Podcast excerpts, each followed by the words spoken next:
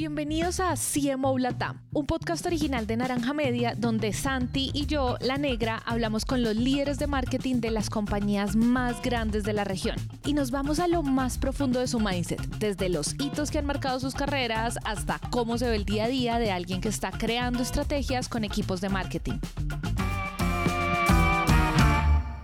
En el episodio de hoy hablamos con Jaime Cardoso, director de marketing en UKG, una empresa que ofrece soluciones en administración de recursos humanos.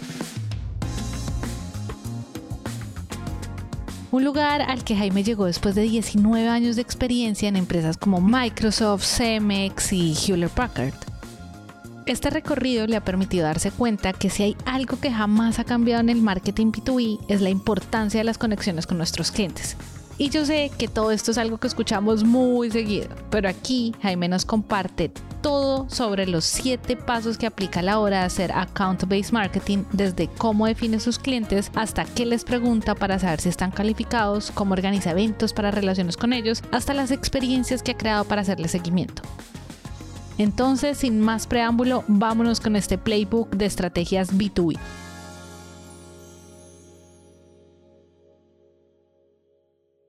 Tú te has vuelto un gran experto y, un, y, te ha gustado mucho dominar este tema del marketing B2B y es una de las cosas que nosotros no hemos hecho, no hemos tocado, es un tema que no hemos tocado suficiente en CMO Latam. Y quisiera que me contaras, primero, ¿cómo crees que deberíamos abordar esto? Si, si, si nos vas a dar la clase así como, hey, estos son los top 10 claves para el, no sé, lo estoy diciendo así, pero lo podemos hablar de otra manera, para el marketing B2B, ¿tú dónde sientes o sea, errores comunes, buenas prácticas. Empecemos a hablar de esto y yo te voy a ir preguntando, pero si yo te digo, ¿por dónde empezamos a hablar de este tema de marketing B2B? Haz de cuenta como que por dónde tuviéramos que empezar una clase, una charla TED. ¿Por dónde dirías tú que empezamos a abordar esto? La parte fundamental es definir quién es tu audiencia y cómo vas a llegar a ella, porque el gran error que cometen muchos es hacer o pensar que vas a poder llegar a esa audiencia de forma masiva como si fuera eh, B2C. Entonces ahí es donde estriba prácticamente la diferencia con el, con el B2C, ¿no? Tú vas a poder llegar a una audiencia mucho más amplia para productos masivos, etcétera, pero en el B2B tienes que estar definiendo muy claramente en base a los productos o servicios que tienes y en base a esto tienes que estar checando en qué industria están o subindustria, cuál es el país o países que de alguna manera vas a cubrir, cuáles son las áreas que te interesan, digamos, operaciones, RH, IT, finanzas, la dirección general, quiénes de eh, esas áreas y luego cuáles son los roles. Si vas a ir a los directores, a los C-levels, si vas a ir a los em, directores o gerentes. Entonces es muy importante que tengas claramente cuál es esa audiencia. Ejemplo, en el caso de UKG, en Latinoamérica solamente ahorita podemos estar comercializando Workforce Management o la parte de gestión de personal. Entonces, para nosotros, nuestra industria es eh, fundamentalmente empresas de manufactura, retail, hotelería, servicio y distribución. Y quienes adquieren esto, las personas que tienen estos problemas de gestión del personal, dígase las áreas de recursos humanos y operaciones principalmente apoyadas por IT. Y tenemos que ir a los directivos que toman decisiones, tanto a los CMOs, digo a los, perdón, CHROs, a los eh, CFOs o, o, este, directores, CEOs, ¿no? directores de operaciones, ¿no? O ahí es a donde tenemos que enfocarnos y cómo poder llegar a ellos. Ese te diría yo que es el paso número uno. Oye, ¿cómo? Bueno, listo. ¿Cuál es el siguiente? Te quería preguntar, ahorita dámelos como esos pasos que tú crees y después como que contemos una historia, cuéntame una anécdota donde recorramos todos los pasos, como nosotros hicimos esto, después hicimos esto y la estrategia fue esta. Pero ¿cuál dirías tú que entonces es, Jaime, el paso número dos? Ok, después de eso es como de alguna forma tienes que armar tu base de datos en función de esta audiencia, ¿no? Lo vas a estar eh, haciendo a través de investigación y tener una proveedora aliado que te ayude a poder estar determinando primero cuáles son las empresas claves a las que tú te quieres enfocar y tener de ahí construir una base con cuáles son las eh, personas interesadas que cumplen con este mercado. Ejemplo, nosotros pues, buscamos a empresas de manufactura en México o de en diferentes partes de la región, como puede ser Colombia, puede ser Argentina o Brasil, y, y sobre eso vamos buscando a quienes son directores de operaciones, de recursos humanos, y vamos obteniendo todos sus datos, inclusive sus LinkedIns, ¿no? Y de esa manera vas teniendo un banco de datos al cual te vas a dirigir. Entonces es fundamental empezar, conforme vas a estar ejecutando, ir llenando este repositorio que vas a tener en tu CRM, pero es con el cual vas a vivir y con el cual vas a estar seleccionando a los diferentes eh, grupos o clusters para poder estar haciendo eventos muy particulares o, muy este, específicos.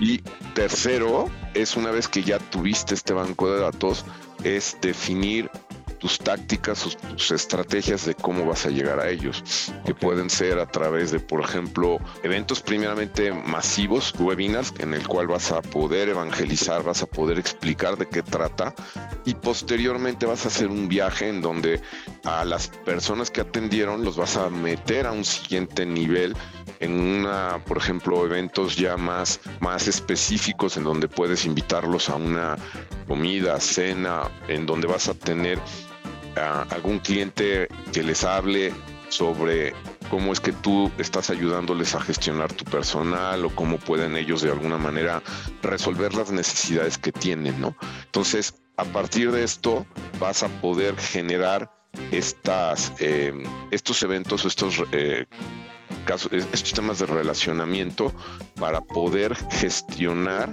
y este, estas relaciones es fundamental, ¿no? Es una clave en business to business, ¿no?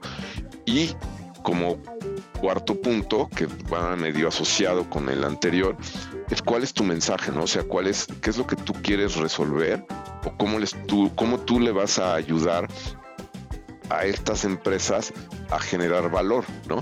Ahí tú tienes que definir claramente pues, cuáles son tus em, eh, situación, cuál es la situación que tiene, cuáles son las complicaciones e implicaciones que tienen y tú cómo de alguna manera vas a ayudar a resolvernos el posicionamiento, las acciones y los beneficios que les vas a brindar a ellos, ¿no? Y una vez que tú ya tuviste, digamos, esta eh, ejecuciones, el quinto paso es darle el seguimiento.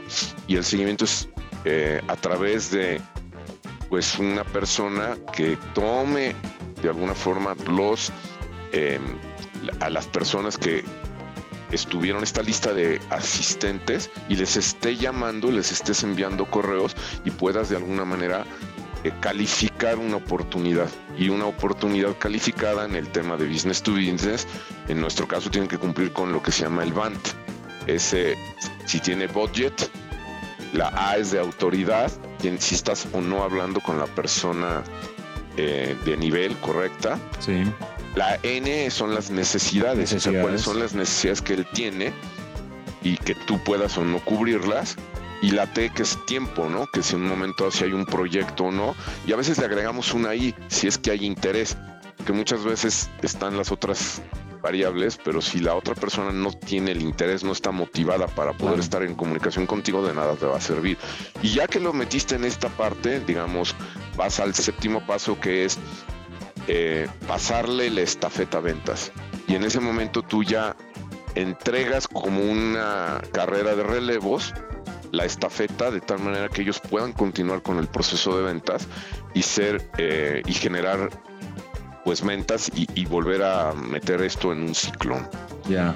Oye, entonces, listo, entonces si tú, o sea, uno, uno dice, ¿a quién le quiero llegar? Quiero llegarle a los COOs, los jefes de operaciones de manufactura.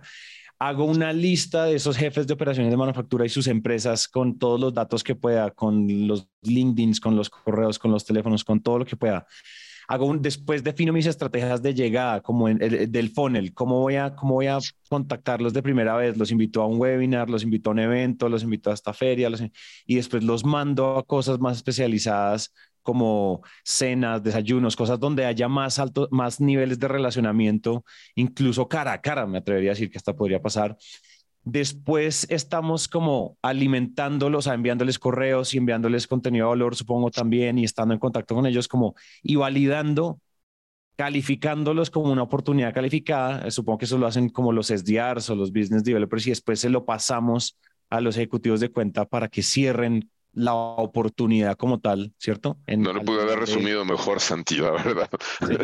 Buenísimo. ¿Me quieres contar? Hablemos un poco, una de las cosas que nos suelen, que, que, que, a mí, y a mí, y yo me pregunto esto también es, primero, para construir esa base de datos lo suficientemente robusta, yo, ¿cómo hago para, no solo porque yo puedo buscar el LinkedIn, pero de pronto me quedo ahí, ¿cómo de repente yo puedo tener una estrategia que me ayude a buscar más datos y tener una, o sea, tener mucho más limpio esa base de datos con más puntos de contacto? Lo importante es definir tus campos, qué es lo que necesitas tú encontrar, ¿no? O sea, cuáles son los most que debo de tener, como por ejemplo de los datos de la empresa, pues dónde se encuentra localizada la empresa, dirección, teléfono, etcétera. Y porque es muy importante la dirección, por ejemplo, es dónde voy a tener que estar haciendo eventos o dónde voy a tener que estar haciendo cuestiones de relacionamiento cercanas, por un lado, o, este, o virtuales en, algún momento dado, ¿no?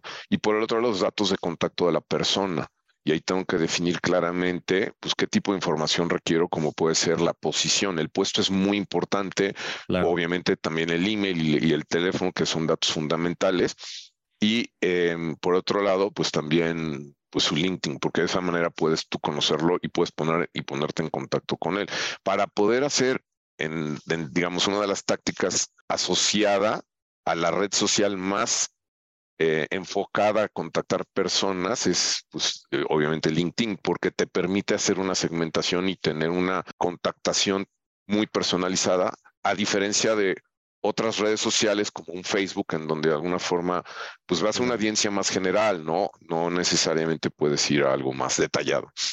Entonces, eh, y, lo y lo importante es que consigas una agencia que, que te pueda dar data válida, que, que al momento de que tú mandes un correo de prueba, realmente sea esa persona y que los datos que te estén dando sean sean verídicos y fundamentalmente que estés durante todo el año manteniendo la actualización de la base, porque aproximadamente una base de datos de B2B rota entre un 30% anual.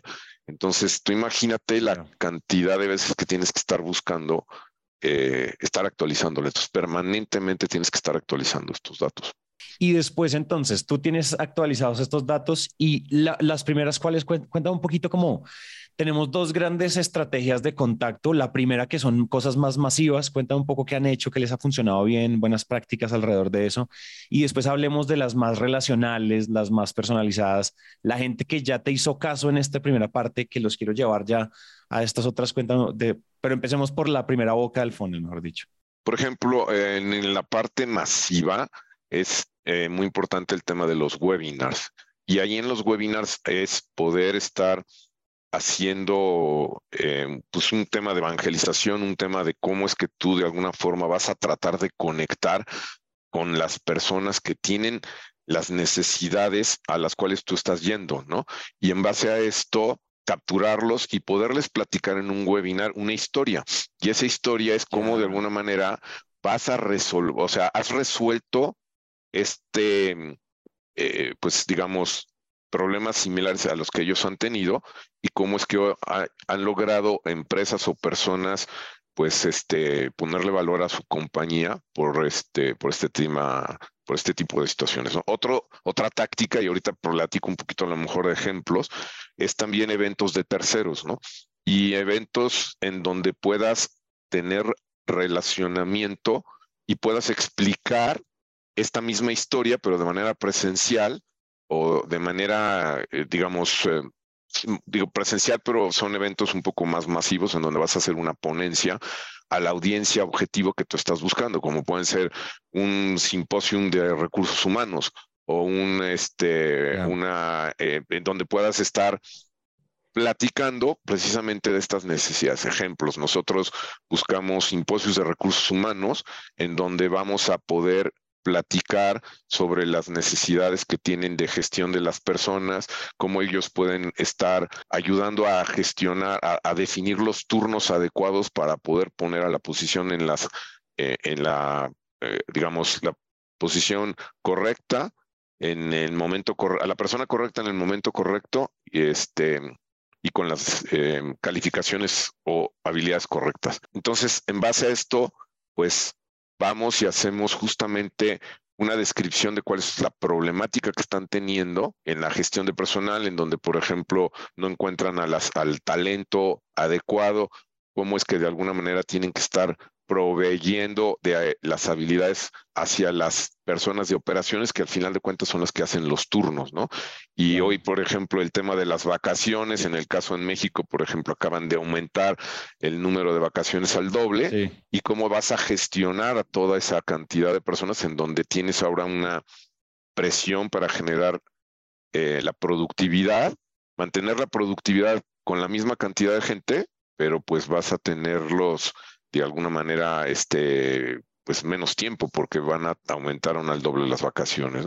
Entonces cuentas la historia y cuentas cómo puedes, con las soluciones de UKG, ayudar a, resolver el tema de manejo de turnos y generar los turnos de forma automática, el poder mitigar el ausentismo, el poder controlar el costo laboral y a partir de esto, pues cuál es la acción que les recomiendas, ¿no? Cómo es que ellos pueden de alguna forma eh, acercarse a ti y poder tener este tipo de beneficios y poder tener una reducción en costos, pero al mismo tiempo tener una, eh, un compromiso de empleados y tener un aumento en la productividad. Entonces, ese es el tipo de historias que tienes que contar y puedes contarlas en un webinar, pero puedes contarlas también en un evento de terceros, ¿no? O sea, como te haces invitar como, como sponsor, como speaker, como este tipo de cosas. Y por ejemplo, en cuando uno sale, yo tengo mi lista de prospección, ¿no? Como la lista de las personas a las que le quiero llegar y a las empresas a las que le quiero llegar y esas las invito como manualmente, ¿no? Hola, te quiero invitar a este webinar que tengo, pero en el webinar de pronto también uno puede correr no sé, no sé, como ads, eh, correr pauta paga para que igual lleguen esas personas y sean y alimenten esa base de datos, por ejemplo. O ese webinar solo yo hago para, solo invito uno a uno de la base de datos. Haces sobre todo envíos muy dirigidos a, la base de que tú de alguna manera seleccionaste. Ejemplo, voy a hacer un webinar a los directores de recursos humanos de empresas automotrices. ¿Por qué? Porque me voy a enfocar mucho más claramente a resolver este tema o a platicar sobre esa industria. O si es un evento mucho más abierto solamente a directores de recursos humanos, entonces hago una selección de directores de recursos humanos de todas las industrias. Entonces, desde ahí empiezo a hacer la selección de la audiencia y los invitas a través de correos, pero también vía telefónica o a través de los mismos vendedores que tienen sus target accounts, sus cuentas clave. Y en base a esto empiezas a generar este relacionamiento desde ahí, desde las invitaciones. Ya, espectacular. Entonces la gente se inscribe, la gente se registra, entran como a tu lista de correos porque aceptan la invitación, van al evento, les emociona el evento, ¿cierto? Quedan como, wow, KG es genial. Y entonces, ¿qué pasa después? Después, ¿qué pasa? Lo que tú tratas es de hacer un contacto más profundo y entonces los vas a invitar a algo más, más personalizado, porque de alguna forma tienen interés y tienen de alguna, o sea, conocer con más detalle de qué se trata y los invitas, por ejemplo, a una cena o a una comida en donde van a estar un grupo más pequeño de personas, son 20, 30, eh, entre 20 y 25 personas de diferentes clientes y prospectos. Ahí es muy importante porque vas a poder invitar a personas que pueden hablar con otros de lo que ellos ya de alguna manera se han beneficiado. Vas a poder sentar a directores de recursos humanos de distintas empresas y de distintas industrias que se han visto beneficiados con la solución de UKG.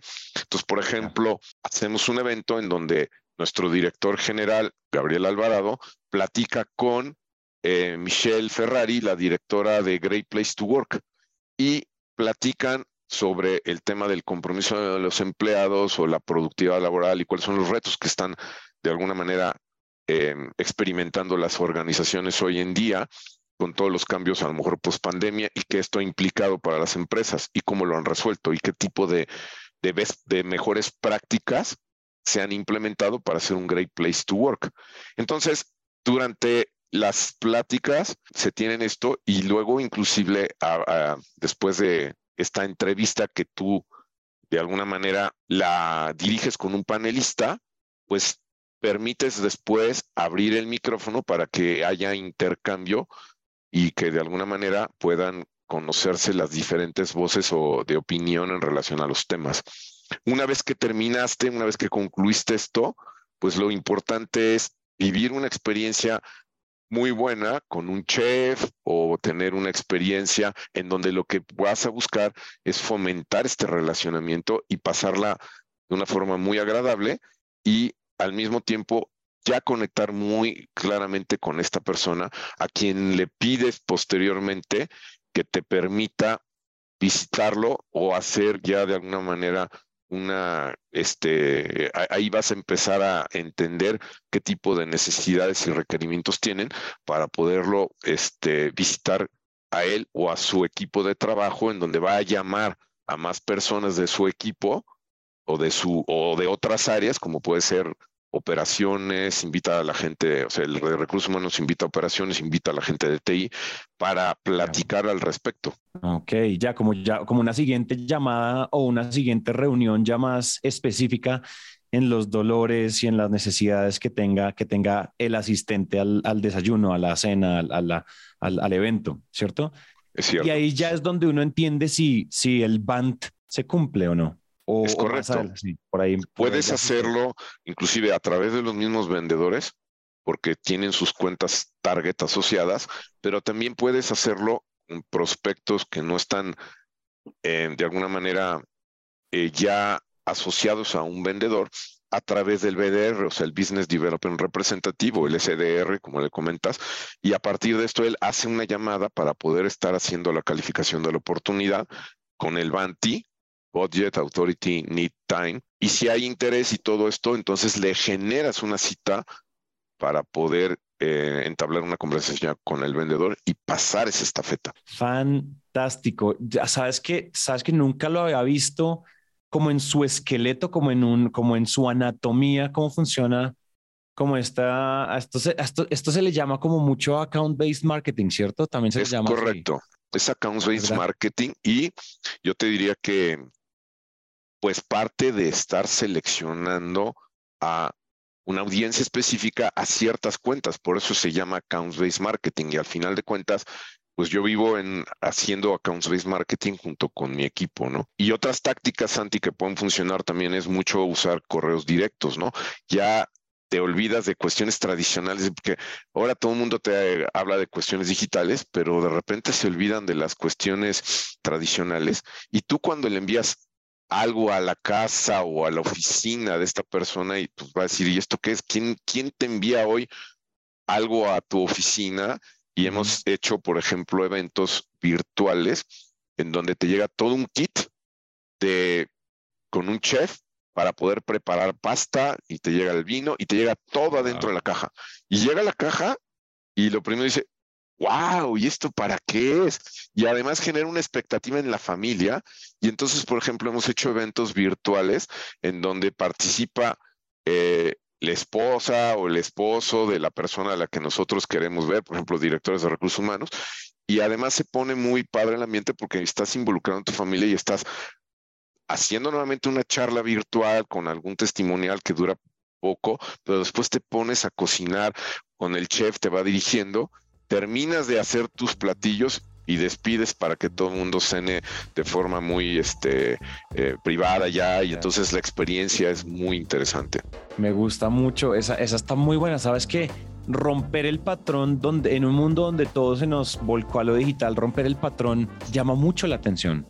Y no, es, y no es ser anticuado, es ser estratégico porque estamos rompiendo lo que todo el mundo está y ya otra vez me, me llegó el banner por correo a la invitación de un webinar, ¿no? Como el webinar ya está pero si de repente ese webinar involucra una caja de, vamos a hacer una cata de mezcales en la casa. Y entonces te mostramos y un mezcalero de oaxaquense nos va a guiar en la cata y nos va a contar esto. Y después llega, um, yo me acuerdo que estábamos, el otro día estábamos en una entrevista donde él decía como, hacía una cosa muy interesante, te cuento. Este eh, es, es, otro, creo que es una de las entrevistas que ya, que ya está al aire en, en CMO. Él decía, una de las estrategias que a veces hacemos es, queremos pedir la reunión y, queremos, y les enviamos un correo, le decimos, te enviamos, una, te enviamos un regalo a la casa. Y le llega una caja con unos AirPods de Apple, con la cajita esa que parece una cajita de seda dental, pero viene solo con un audífono.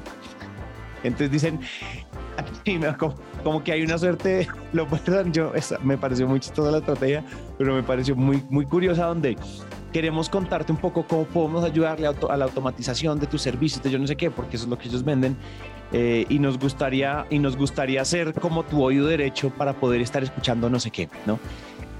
pero déjanos ser tu oído derecho. Entonces, ese es como todo el discurso, toda la narrativa es déjanos, o tu oído izquierdo, no me acuerdo cuál de los dos, para que siempre estés escuchando qué es lo que está sucediendo en las áreas de operaciones cuando se puede automatizar y poder hacer mediciones como nunca antes. Man.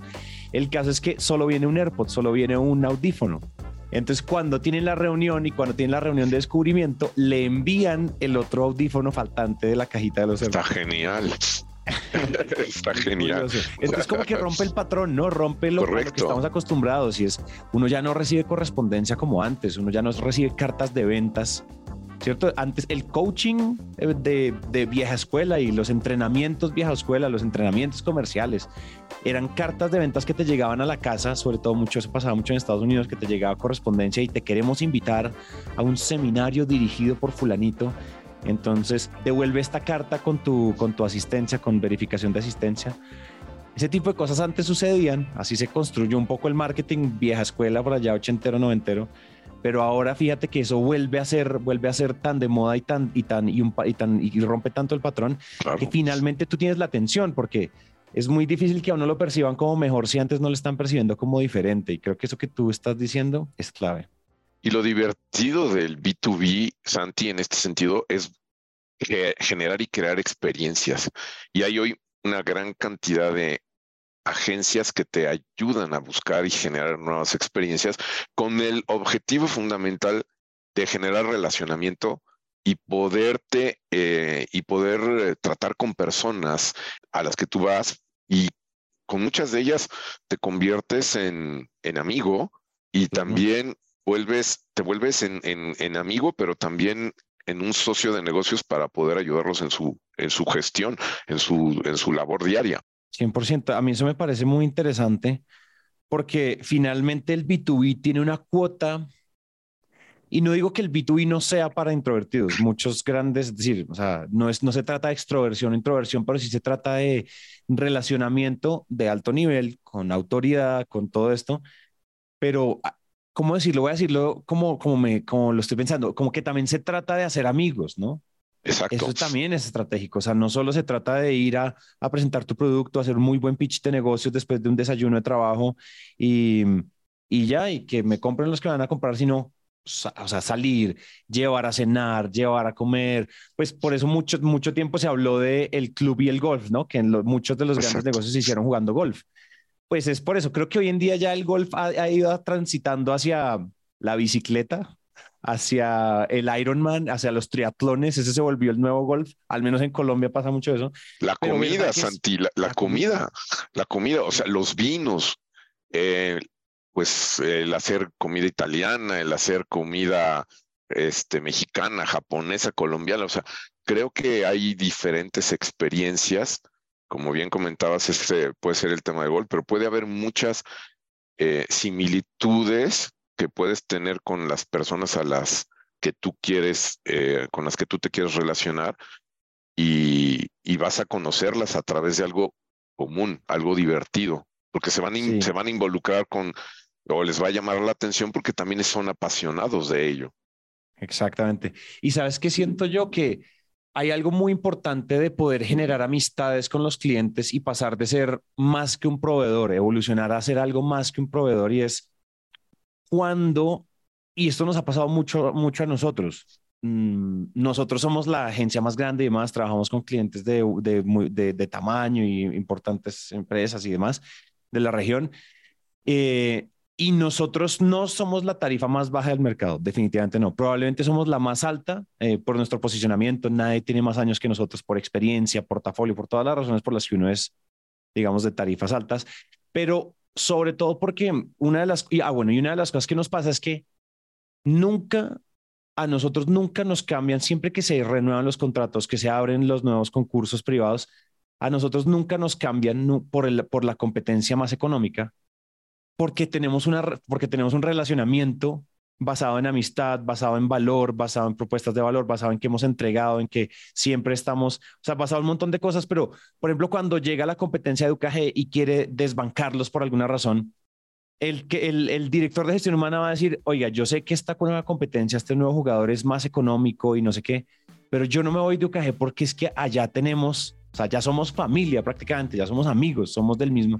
Entonces, ese tipo de cosas generan también una fidelización grande, como en el Customer Success, como en el Key Account Management, como lo queramos llamar, creo que tiene una incidencia grande o no.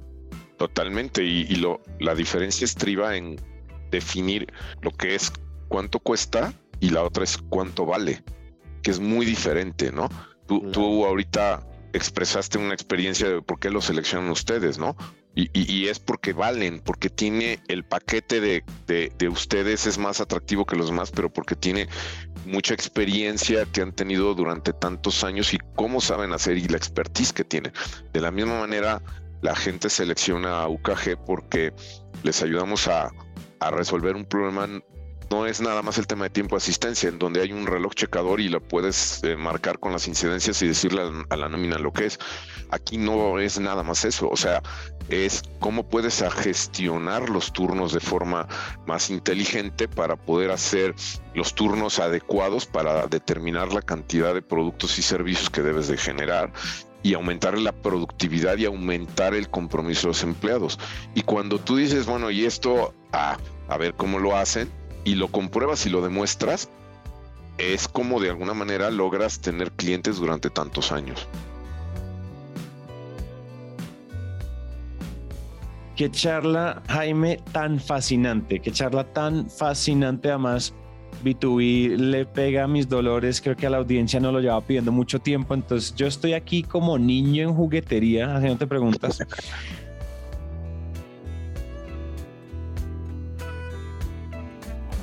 Oye, cuéntame un poco cuando tú ves eh, empresas tratando de hacer estrategias de marketing entre empresas B2B, ¿tú sientes eh, que suelen cometer un mismo error? Como yo creo que a esta altura tuya, en la cantidad de años que llevas en esto, tú observas como a los nuevos CMOs de empresas B2B cometiendo el mismo error una y otra vez. Siento que, siento que a la, a la altura que tú tienes, tienes una perspectiva privilegiada de entender dónde están, dónde estamos fallando ¿sí?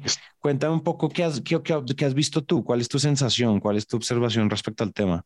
Pues que empiezan directamente por las estrategias o las tácticas para poder contactar a la gente sin haber definido una audiencia. Entonces, meten al embudo, meten a, la, a, a, empresas que no son de interés para ellos y que le vas a hacer perder el tiempo, vas a gastar tu tiempo, tu dinero y tu esfuerzo en empresas o en, compañías que no te van a comprar, en personas que no te van a comprar, porque no es tu audiencia. Si tú estás yendo a empresas enterprise y estás metiendo empresas muy pequeñas, pues obviamente vas a desgastarte y vas a desgastar a los SDRs, vas a desgastar a la fuerza de ventas. Pero si en un momento tienes una estrategia asociada a donde tienes primero definición de una audiencia clara, lo demás se va a dar eh, de forma adecuada cuando escojas tus tácticas, tus estrategias, porque definiste bien a tu audiencia. Ese es el error más común. Sí, ese es el error. acelerarse por salir a hacer, a salir a hacer la prospección y contactos en frío y de una vez salir, enfocarse sobre enfoque en la táctica podría ser el error, ¿cierto? Como exceso de enfoque en la táctica en el momento en donde deberían estar enfocados en, en definir muy bien a la audiencia y entender que es que yo creo que si uno no define eso, y yo sé que es muy, yo, ya suena muy repetitivo y cliché, y lo hemos dicho en todas las entrevistas, siempre hablamos de definir en la audiencia, y todos repetimos eso, pero sabes que esto puede ser un llamado de atención a todos los que estén en marketing mm, en diferentes industrias y empresas, y es, en serio definan primero la audiencia, porque todos repetimos que eso es importante, pero muy pocos lo hacen, muy pocos, o sea, muchos lo que hacen es llegar de una vez a gastar plata en pauta, pues en, anuncios pagos y de una vez llegan toda la, a la, o sea, entran de una vez a la táctica en vez de empezar por lo estratégico de alguna manera. Es correcto. Oye, ¿tú sientes cuáles han sido tus fuentes de conocimiento como maestras eh, para aprender a hacer marketing B2B? Yo sé que la calle, la cancha y la experiencia haciendo las cosas, pero si por ejemplo tenemos gente que dice, bueno, Jaime, ¿en dónde lee? ¿Qué blogs lee? ¿Qué cuentas de YouTube ve? ¿Qué, mm, mm, qué libros, qué cursos, qué maestrías, qué cosas? ¿Tú por dónde, por dónde guiarías a los oyentes para empezar a aprender eh, sobre estos temas de account-based marketing y marketing B2B? Cuando voy a, digamos, a congresos o experiencias, normalmente traen siempre gente B2C y no necesariamente gente B2B. Entonces necesitas estar buscando en Internet, en estar buscando personas que hagan cosas similares a, a ti, ¿no? Y estar conversando con, con peers o con pares tuyos que hagan B2B y estar buscando en fuentes o en universidades que tengan personas eh, o académicos que hagan esto, ¿no? Eh, hay empresas muy especializadas en, B2B en Estados Unidos, en este, de alguna forma eh, que lo puedan hacer. Hay una empresa que generaron un framework bastante complejo de todo lo que es el tema de B2B. Participé por ahí en algunos congresos, con ellos.